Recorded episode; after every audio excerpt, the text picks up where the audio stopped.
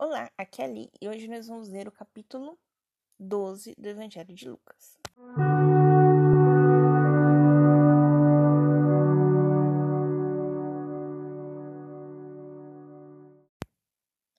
Bem-vindos aos Novenáticos e hoje nós vamos ler o capítulo 12 do Evangelho de Lucas. Coragem para testemunhar. Entretanto, as multidões iam ajuntando-se aos milhares ao ponto de pisarem uns nos outros. E Jesus começou a dizer, antes de tudo, a seus discípulos: Tomai cuidado com o fermento dos fariseus, que é a hipocrisia. Não seja descoberto nada de secreto que não venha a ser conhecido. Por isso, tudo o que tiverdes falado no escuro será ouvido em plena luz, e o que tiverdes falado ao pé do ouvido no interior da casa vai ser proclamado sobre os telhados. Eu vos digo, meus amigos, não tenhais medo daqueles que matam o corpo e depois disso nada mais podem fazer. Vou mostrar-vos a quem deveis temer. Temei aquele que depois de matar tem o poder de lançar na geena. Sim, eu vos digo, a esses deveis temer. Não se vendem cinco pardais por dois ases. No entanto, de nenhum deles Deus se esquece. Ases era uma moeda da época, tá bom, gente? Versículo 7. Mais que isso, até os cabelos de vossas cabeças estão todos contados.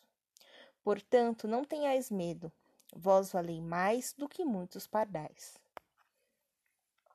Eu vos digo: Todo aquele que se declarar a meu favor diante dos homens, também o Filho do Homem vai declarar-se a seu favor diante dos anjos de Deus.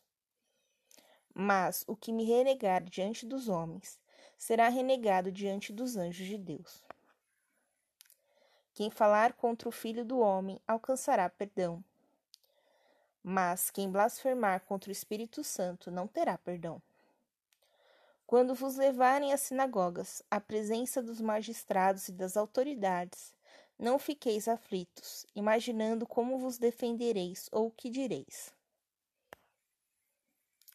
Porque o Espírito Santo vos ensinará naquela hora o que será preciso dizer. Perigo da, da avareza.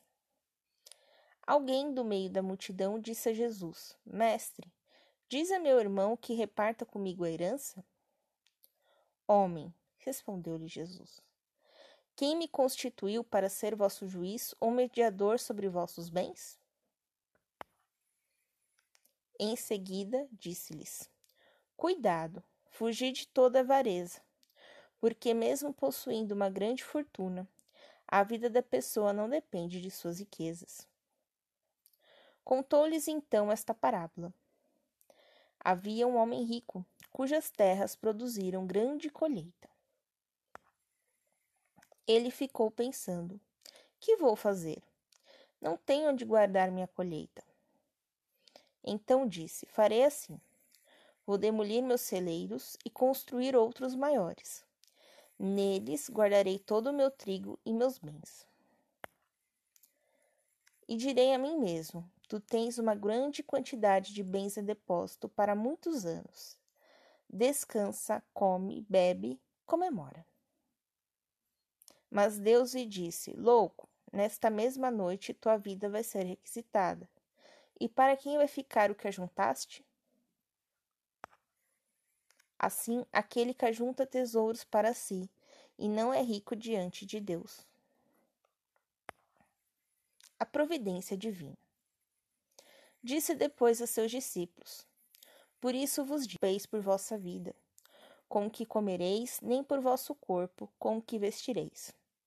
Pois a vida vale mais que o alimento, e o corpo mais que as roupas. Observai os corvos, não semeiam nem colhem, não têm celeiro nem dispensa, e no entanto Deus os alimenta. Quanto mais valeis do que as aves. Quem de vós consegue, com suas preocupações, acrescentar um covado ao curso de sua vida? Covado era uma medida da época, tá bom? Versículo 26. Se, portanto, não podeis fazer nem as mínimas coisas, por que estáis preocupados com as outras? Observai os lírios, como crescem. Não trabalham nem fiam. Ora, eu vos digo, nem Salomão, no auge de sua glória, vestiu-se como um deles. Se, pois, Deus veste assim a erva, que hoje está no campo e amanhã lançada ao fogo, quanto mais fará por vós, gente pobre de fé? Vós também não fiqueis procurando o que haveis de comer ou beber, nem fiqueis ansiosos. Porque os pagãos do mundo é que vivem preocupados com tudo isso. Mas vosso Pai sabe que precisais disso. Buscai primeiro o seu reino, e essas coisas vos serão dadas por acréscimo. Não tenhais medo, pequeno rebanho, porque foi do agrado de vosso Pai dar-vos o reino. Vendei vossos bens e dai o dinheiro esmola. Fazei para vós bolsas que não se gastam, um tesouro que não se esgota nos céus, aonde o ladrão não chega nem a traça corrói. Porque onde estiver vosso tesouro, aí estará também vosso coração. A vigilância. Estejam cingidos vossos rins e acesas vossas lâmpadas. Sede como homens que esperam o patrão que está para voltar das núpcias, para lhe abrir logo que ele chegar e bater. Felizes os servos que o patrão, ao chegar, encontrar vigilantes. Na verdade vos digo: o patrão colocará o avental, fará com que tomem lugar à mesa, e aproximando-se o servirá. Se ele chegar na segunda ou na terceira vigília e os encontrar assim, felizes deles. Compreendei bem isto. Se o dono da casa soubesse em que hora viria o ladrão, não deixaria arrombar sua casa. Vós também ficai preparados, porque na hora que não pensais, o filho do homem virá. O empregado fiel. Disse então Pedro: Senhor, é para nós que conta esta parábola ou para todos? Respondeu-lhe o Senhor: Quem é, pois, o administrador fiel e prudente, que o patrão porá à frente de seus criados, para lhe dar o alimento no tempo devido? Feliz daquele servo que, ao chegar o patrão encontrar agindo assim. Na verdade vos digo: vai dar-lhe poder sobre todos os seus bens. Mas se aquele servo ficar pensando, meu patrão está demorando a chegar, e começar a espancar criados e criadas, a comer, beber e embriagar-se, virá o patrão desse servo no dia que não espera e na hora que não sabe, vai dar-lhe um tremendo castigo e lhe dará o destino dos infiéis. O empregado que, conhecendo a vontade do patrão, nada preparou e não lhe obedeceu, receberá um grande número de açoites. Aquele que, sem conhecer a vontade do patrão, fizer o que mereça castigo, receberá um pequeno número. Aquele a quem muito se deu, muito será pedido. E aquele a quem muito se entregou, mais se exigirá. Jesus, sinal de contradição. Eu vim lançar um fogo sobre a terra, e como gostaria que já estivesse aceso. Devo receber um batismo e qual não é minha angústia até que seja consumado. Pensais acaso que vim trazer paz à terra? Não, eu vos digo, mas a divisão. Porque de agora em diante, numa casa de cinco pessoas haverá divisão: três contra duas e duas contra três.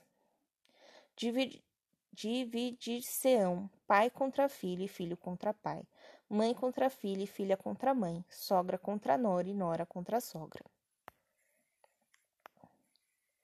saber entender o tempo. E dizia às multidões: Quando vedes uma nuvem levantar-se no poente, logo dizeis: Vem chuva, e assim acontece.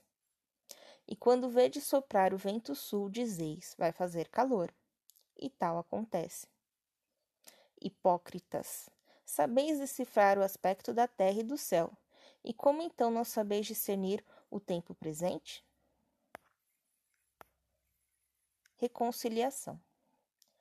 Mas por que, por vós mesmos, não julgais o que é justo? Assim, quando vais com teu adversário à presença do magistrado, esforça-te para entrar em acordo com ele pelo caminho, para que não te arraste ao juiz, e o juiz te entregue ao carcereiro, e o carcereiro te ponha na prisão. Eu te digo, de lá não sairás, até pagares o último centavo. Amanhã nós vamos ler o capítulo 13. Um beijo, um abraço, que a paz de Cristo esteja convosco e o amor de Maria.